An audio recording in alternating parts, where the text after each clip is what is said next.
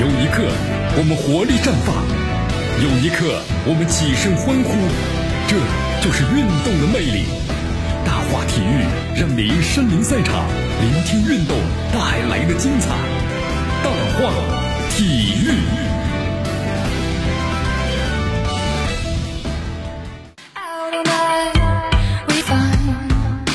这里是大奥体育，我是江南，继续锁定 FM 九十六点七，去关注呢我们的节目啊。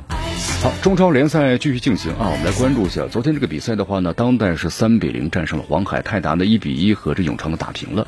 好，当然我们说了，这个国安呢要上诉争议的判罚，但是呢足协后来认定这个结果呀，就是判罚是没有错误的。哎呀，看这个国安的话，有的时候呢好像就是这样啊，有这样的实力，但是好像总是缺少这样的一种气势啊。呃，我们先来关注一下这个当代和黄海的这个比赛啊。呃，这场比赛呢，重庆当代是三比零战胜了这个黄海，呃，卡尔德克的一传一射，近乎完美的这么一个表现啊，过渡了一一百场比赛了。过去三个赛季呢，重庆队长的中超进球达到两位数，是球队啊进攻端的绝对的支柱。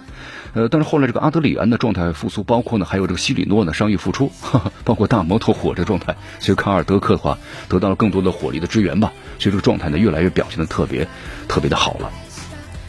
好，那么同时呢，我们说了啊，本场比赛呢是卡尔德克代表的重庆，就是出征的第一百场比赛。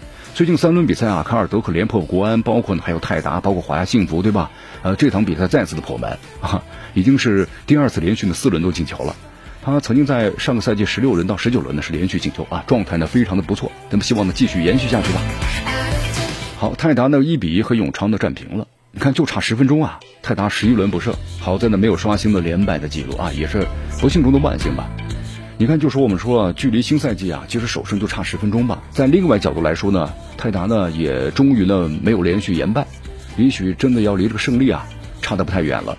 因为昨天的首发阵容呢，可以算是目前最拿得出手的了。星源这个艾哈坐镇中场，四位外援一起出战。其实面对啊缺少这穆里奇的永昌呢，我们说了，泰达的纸面实力应该是不落下风的。不过双方的上半场呢，就踢得特别特别的沉闷。你看，除了这个惠家康那次射门命中目标，其余时间两队好像都在这不断的试探着啊。那么球队在进入下半场后半段呢，出现了变化。惠家康的这个单刀啊，如果把握的好点，可能泰达的进球会来得更早一些。那么捅破这个窗户纸的还是上半场呢被诟病的这个利马啊，他最应该呢体现出优势的头球。你看，这个在这个套路上呢，我们说上个赛季是泰达的利器，但是现在变得挺艰难的吧，这种生。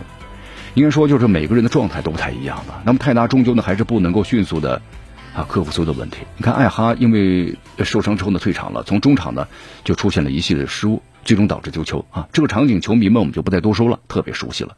和赛季首胜啊擦肩而过。那么好的方面是泰达没有把中超连败记录变为自己的独享。你看第一阶段还有三轮，每一场都要好好珍惜啊，抓紧一切时间磨合，为第二阶段呢做好这个准备。呃，那么同时，关于这个北京国安队的这个争议的问题啊，你看，那么这个争议裁判呢，中国足协裁判部的副部长刘铁军呢接受了这个媒体采访啊，回答了这些问题。他说，关于一次判罚的话呀，后来就现在的 VR 运用了二 D 和三 D 的技术，但是那天呢恰好出现一些故障，没能在转播中国呈现，实际上已经画出来了。那么但是准确呢，很准确，就说了还是是越位的。那么第二，关于这个错判和漏判的话呢，就如果出现了呃一个争议，那么在网上可能被认为是裁判员的问题，我们会把这些争议啊反判给包括这个视频给这个评议组。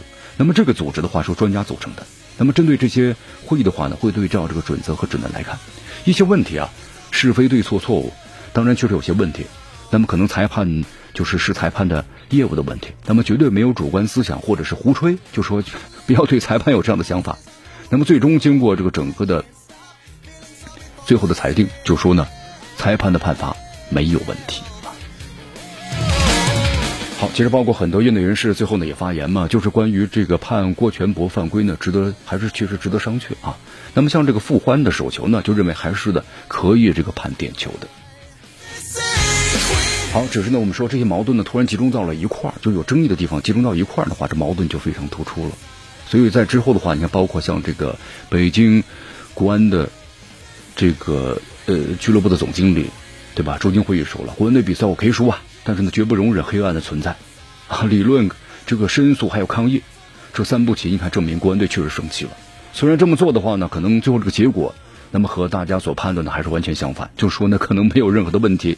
但是我们说了，这样的事情啊，总是需要有人来做，对吧？也要督促我们的裁判工作，那么做得更好，你不能让别人老有这样的争议啊。